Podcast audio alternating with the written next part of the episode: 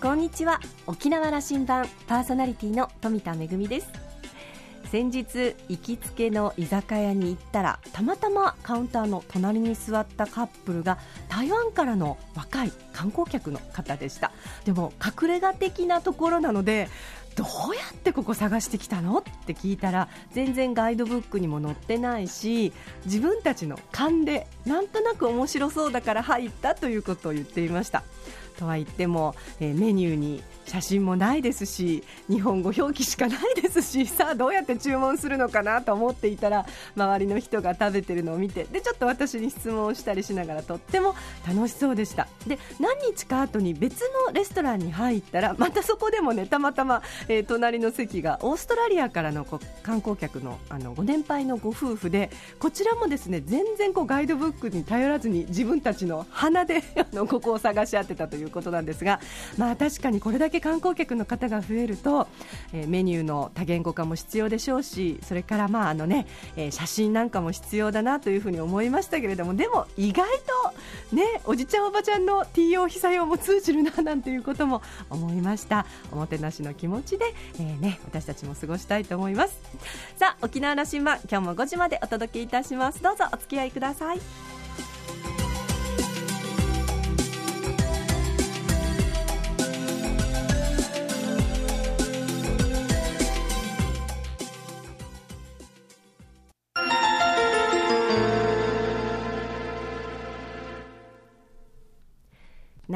港のどこかにあると噂のコーラルラウンジ。今週は沖縄県内各地で観光施設を運営する株式会社ナントの大城宗直さんとラウンジ常連客で沖縄大学地域研究所特別研究員の島田克也さんとのおしゃべりです。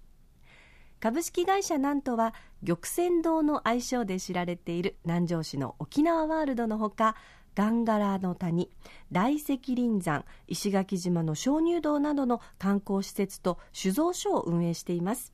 また子会社の南都物産は土産物の開発や販売などを手掛けています。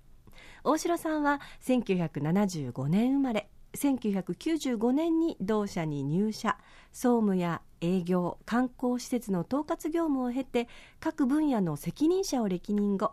2014年に社長に就任しました。今回の大城さんのお話はなんとの運営する観光施設の魅力や沖縄観光の展望と課題などについてお話をしています。それではお二人のおしゃべりをどうぞ。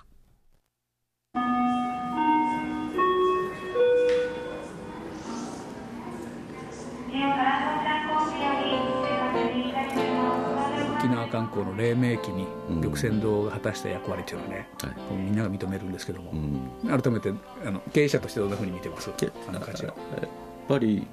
観光資源である鍾乳洞ですけどね、あの全国に鍾乳洞いくつかもちろんありますけど沖縄の鍾乳洞っていうのは本当にこの鍾乳石の美しさとかですね、うん、種類とか数で言っても決して全国でもトップクラスになりますしまた自然そのものでありますので、えー、珊瑚礁文化の根付いた沖縄の島でですね、えー、鍾乳洞というものの魅力を伝えていくというのは非常に、えー、素晴らしい資源だなと思ってますね、うん、あのなんとは、うん、観光施設その業界それをこう運営していくという、うん、ビジネスモデルなんですけども、うん、そしてその自然というものを自然にあるものをどう資源化していくかということに特化しておられるとそうですね。いう印象があるけども、はい。まあ、施設で言えばまあ、玉泉堂を含めて沖縄ワールドということになっておりますけど、うん、それと一番南に、まあ、ガンガーラの谷、それから、えー、北の方に大石林山、うん、あのあまり知られてないですけど石垣島にも石垣島鍾乳洞という鍾乳洞と石垣島の北の方に石垣島サンセットビーチというビーチの運営も行っております。石垣もやってられるんですね。そうなんですこれ共通することはまさにその皆さんの視点でのその自然の素晴らしさというのを、はい。その資源を生かしたということそうですね。すべてその場所にある素晴らしい自然を生かして、えー、運営している企業になりますね、うん、あの企業としては年間で言えばお客さんどのくらい迎えてるんですか、えーと、やっぱり一番、えー、集客が多いのは沖縄ワールドという施設になりますけど、あちらの方でも120万の集客がございます、ね、120万人、はい、ということは沖縄に来る観光客も？まあ6人に1人5人に1人。は玉泉堂に行っているの。来ていただいているということになりますね。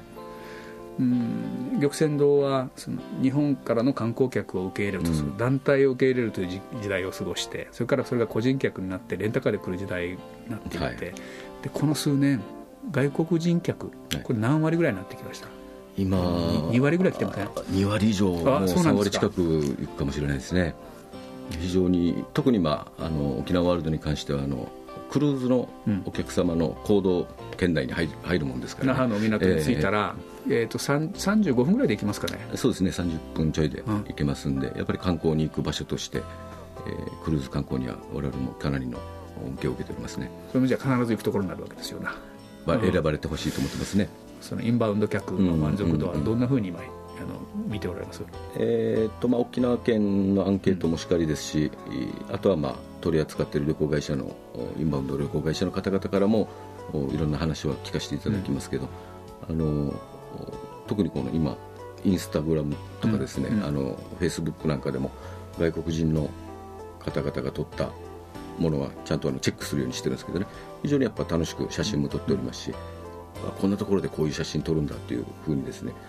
違った目線でやっぱり我々も学ぶことも非常に多いですけど、うん、まあね大城さんのところのその施設はまさにビジュアル系の施設であるわけで、はい、写真撮って載せたくなりますよね、ね、あのやっぱりそういう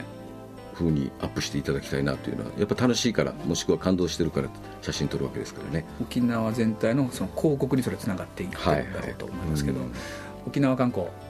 今どんな状況にあると改めて大城さんから見るとあの非常に注目されてますし、うん、それは内外からという意味でそうですね、うん、あとは、まあ、極端な話あの環境も空港とかですね、うん、第二滑走路それから港湾の問題も含めて、うん、えー、いろんなものがまあ着工されているということも非常に、まあ、明るい素材が、整ってはいるんですけどね、やっぱりあのまあ、例えば自宅に例えた場合でですねやっぱ多くのお客さんが来た時に玄関が小さかったり、トイレが1個しかなかったりとかですね、いった場合にやっぱいろんな解決しないといけない課題が出てくると思いますんで、え非常に好調な中ではありますけど例えば夏場の空港周辺の混雑含めてですね、やっぱ沖縄観光、まあ、観光自体が全てが良かったなで帰ってもらわないとですねどんなに楽しくてもどんなにいいホテル泊まっても最後に嫌なことがあれば、もう嫌な思い出が一つになるわけですよね。でファミリーで来て子供が喜ばなければお父さんお母さんも、ねえー、残念だったなという気持ちにもなりますし。あの喫緊でというか、うん、あの大城さんから見た重要度で、はい、これとこれとこれはあの沖縄全体で解決する課題だよなと思っていることを3つ挙げていただけませんか、うん、まずは交通の問題は非常に私、うん、いろんなところでそうなんですよね、えー、話させてもらってますけどね。二次交通という言い方をするんですかね、はいはい、今東京、福岡、まあ、大阪行っても本当に空港からいろんなところに主要目的地なバスで乗れるわけですよね。あれだけ便利な状況を作ってるのに、えー、極端な話何も考えずに行ってもついちゃうわけですよね、うん、あのアプリなんかもしかりですけどね。けど沖縄の場合はどうしても移動するにあたってはなかなかその手段が乏しいんじゃないかなというのは考えておりますし、まあ、レンタカーが伸びてるとか、えー、バスがあるとかいうのはもちろんありはするんですけどねあのやっぱ交通弱者にしっかりと対応していければもっとこういい観光の島になれるんだろうなと思いますけどね。具体的に言うとあの沖縄まで来た後の那覇空港まで来た後の公共系の交通機関がまだまだ弱いんですよね。弱いですね。住民、我々、うちなんちゅうもそれ、うん、あの整備を望んでるんだけども、観光産業という視点からも、これ、急ぐ話ということですよね。やっぱりすごい必要だと思います、ね、観光バス乗って、レンタカー乗ってという時代だけではもうないんですよね。はいはいだから中部、南部、まあ、北部も含めて、えー、いろんなこう拠点となる、まあ、レンタカーステーションなのか、えー、観光拠点地域みたいなのがあってですねそこからまたそこまで確実に行けて、えー、そこからまた個別に移動していくっていうものも含めてですね交通渋滞もひどいですし結構移動するのに時間がかかると。課題ですけどもね、うん、その沖縄県、まあ、県庁を中心に解決していくと策を練っていかなきゃいけないんですけども、はい、これまでだとその交通政策的な視点であのその議論していたんだけども、うん、もう一つ観光政策という視点からそのそのアプローチから解決策をこう提示していくとかね、はい、逆にこっちから主導していかなきゃいけないぐらいの時代になってるんじゃないかと思うんですけどね、まあ、観光産業これ総合産業という人がいますけども、はい、そういう意味からしても、そうですね。もともと交通に関しては弱いところがあるじゃないですか、うん、そこにやっぱ人が流れてくるわけですから、うん、やっぱりどちらにとってもいいことではないですよね、あの観光客にとっても地元の人にとっても。なのであのやっぱり移動手段というのはそこで費やす時間もお金ですからね、えー、2つ目なんか。やっぱり人材ですね、えー、今非常に、まあ、観光だけじゃなくていろんな部分で、えー、不足してるっていう声が聞こえたりしていますし特にやっぱりインバウンドを受け入れていくにあたっては語学力の問題も出てきますしあのやっぱりよその都道府県見てるとこう少し離れたところから人を呼んで対応してたりとかですね、うん、えー、結構九州でも、ね、同じ九州でもどこどこの地域から人が来てたりとか北海道もなんかもそうですけどねそういったのがなかなか沖縄ではできないわけですよね、うん。うん、えー、急遽九州から人応援に来るということもなかなか厳しいですし、うん、そういった中で、えー、やっぱりこう観光産業に携わるもしくはこの観光でお客様を受け入れていくっていう人材育成っていうのも、うん、まあ、今あの小学生からいろいろ取り組みもやってますけどもっと強化してもいいんじゃないかなというふうには思っておりますね、これが決して観光業で働きなさいではなくてですね、うん、観光とは何なのかっていう視点でいろんな市民レベルの啓蒙啓発ね、うん。はい、観光というものの価値をもその分かってもらう。とい。う、はいただそのスペシャリストを育てていくというところも、うん、あ重要ですねもちろん。ね、えー、含めて。ハワイに行ってきたんですけどね、はい、やっぱりあのハワイ大学がありね、うん、そう人材を輩出していく機能やっぱまだまだ沖縄は負けてますね、はい、よく比較されて、ね、そうですね。そしてねやっぱ出てきた人材がいい給料でいい産業に入っていくんですよ、うん、観光というものにみんな入っていきたいって言っていく、はい、沖縄まだまだそこまでいけなくてね。そうですね。残念ながら。これ突破したいですね、はい。えー、3つ目。今やっぱり気になってるのはあの多くのお客さんがいらっしゃってる中でですね、うん、えー問題がいくつかあるわけですよね、だからあの政策とかで大きな話は非常に前に進んでるんですけど困ってる方々へのなかなかこう手を差し伸べてる、うん、もしくは声を聞いて、それに早めに対応していこうっていう動きがなかなかないもんですから、うん、そういったソフト面のですねあのなんか対応をどんどんスピード上げてやっていければなというふうには思ったりしてるんですけどね、でやろうと思えばできることだと思うどうやってやっていきましょうね、僕はあの、うん、大城さんとは定期的に会う機会があって、はい、あの県庁で、うん、えー、担当副知事、揚げ田さんを囲んで観光問題を議論しようという課題、うん、あれも課題を解決して、もう迅速に解決していこうじゃないかということが、あの議論している、はい、あれですよね、あの、意味ですよね。はい、で例えばクルーズ船のあの今、若狭バースから国際道路まで非常に歩いてる方も多いんですけどね、まあ、トイレもないわけですよ、あの えー、道もまだまだこんなそうなんですよね、まがまがしてるしね。なんで、あの辺りにトイレ作るのも簡単じゃないかなとも思ったりするんですけどね。あの通りはね、電柱なくしたかったね。そうですね。まあこれからでもできると思うんですよ。あのね。やろうと思ったらでき、えー、やろうということの、その推進力、はい、そういうことですね。ですからいろんな手法で、まあ、観光というもの楽しいものだということであの前々からビューローにも提案させていただいたんですけどあのえー、今、産業祭りって沖縄の祭りありますよね、うん、あれも観光祭りっていうことでですねこの観光業界もしくは観光に携わる業界でやるお祭りも僕はあっていいんじゃないかなと思いますしね。でホテルさんの美味しい料理もしくは地産地消のコンテストなんかも開きながらですねやっぱり人々を集うきっかけっていうのはどんどん作っていいものだと思ってます、ね、沖縄観光祭り。観光祭り。イメージできてるんですねで。きてますね。あの例えば県民の、ね、子どもたちもバスに乗っけて、うん、あのバスガイドの話を聞かしたりとかですね。運転手なんかも不足してるって聞いてますんであのバスの運転手も非常に明るく頑張ってる方が非常に多いんで。うん、そうですよね、だから子供の頃はみんなバスの運転手さん、ガイドさんになりたいんですよね、うん、なりたいし、ああいう楽しい仕事をしたいと思って、はい、ななぜそうなっていかないのかっていうのは、これ、ちょっと大人たちの問題ですから、観光祭り、はい、季節はいつがいいですか？やっぱ涼しい時がいいですね。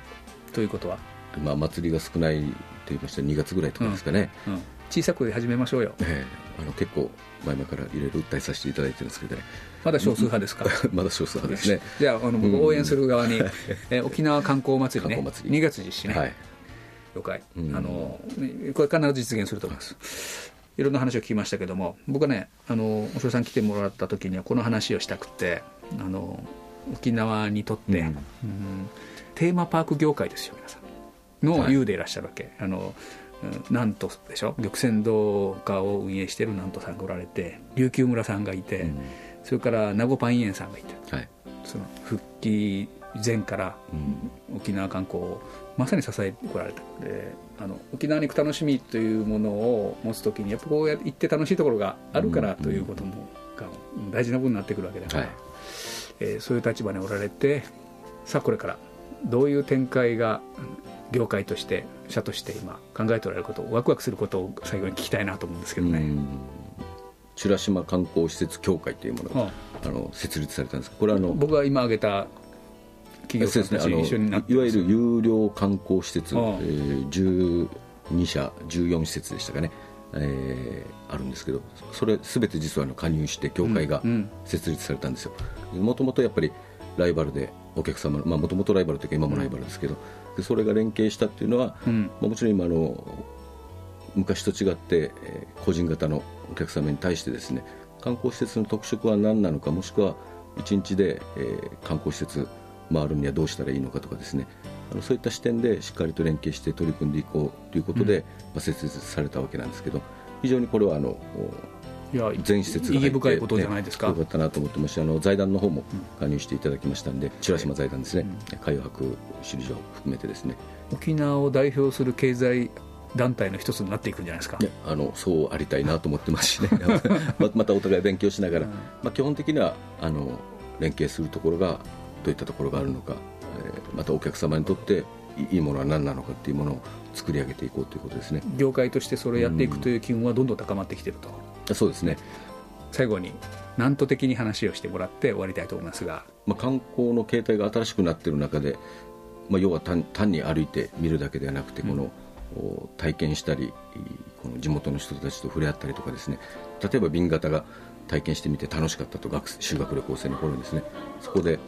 えー、より瓶型のことを知りたいとかで、えー、いらっしゃる方も多くいるわけですよ。この沖縄の素晴らしさを伝えていくっていうのが、まあ、そもそもの観光の考え方ではあるんですけどね。あの施設を運営していく上では細かなものも含めて、しっかりとお客様に提供していきたいなというのはありますね。うん。今日はありがとうございました、はい、あのこれからもその沖縄中をあの歩き回って掘り下げてでまた世界中を見てきて、はい、沖縄の価値を高めてください。ありがとうございます。失礼します。ありがとうございました。ありがとうございましたまあ、本当に沖縄には、えー、沖縄独自のこう、ね、美しい景観だったりそして場所の魅力っていうのもあるんですけれどもね。大城さんのお話を伺ってるとそれに加えてやっぱり沖縄の文化の魅力だったり人の魅力総合的に観光客の皆さんにお届けしたいというお話でしたね。あの2月の沖縄観光祭りはぜひいつか私もあの なんか行ってみたいなというふうに思ったのでぜひ実現できたらなと思いますが、えー、お話を終えて島田さんは大城さんは41歳沖縄経済界の若手リーダーとしての活躍が期待されているお一人ですと、えー、持ち前の企画発想力と営業力で特に観光業界を牽引してもらいたいというお話でした。今週のコーラルラウンジは株式会社ナントの社長大城宗直さんとラウンジ常連客島田克也さんとのおしゃべりでした。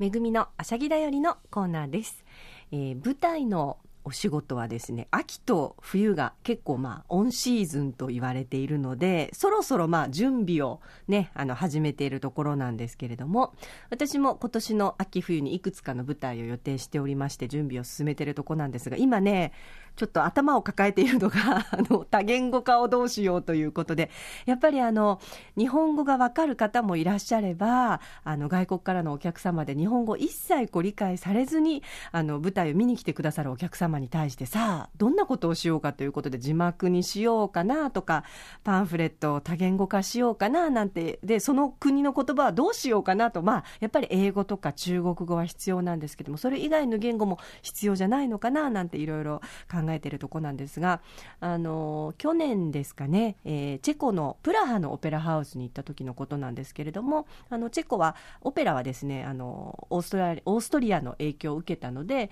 えー、ドイツ語上演のオペラも大変多かったそうなんですがそれでもやっぱりチェコの文化を守ろうということで言語上演チェコ語の、えー、作品をたくさん上演してるんですね。なので、えー、ドイツ語の表記とそれからまあさらに英語表記とフランス語表記とあの3カ国の、えー、字幕があったりとかしてそれでもやっぱり自分たちの国の言葉での上演に非常にこだわっているというのがあの印象的でしたね。あのいろんな国のオペラハウスでもそういった取り組みはあって2カ国語もしくは3カ国語表示しているところもあるんですけれどもさあ沖縄。いろんなところからたくさんの方がいらっしゃいます、えー、どんな国の方にどんな言葉で、ね、作品をお届けするのかというのも、まあ、みんなで考えていきたいなというふうに思います、えー、私も今頑張って、えー、助走期間でありますけれどもね一生懸命準備を進めましてたくさんの観光客の方にも、えー、沖縄が世界に誇る芸能をお届けできたらなと思っています。めぐみのあしゃぎだよりのコーナーでした。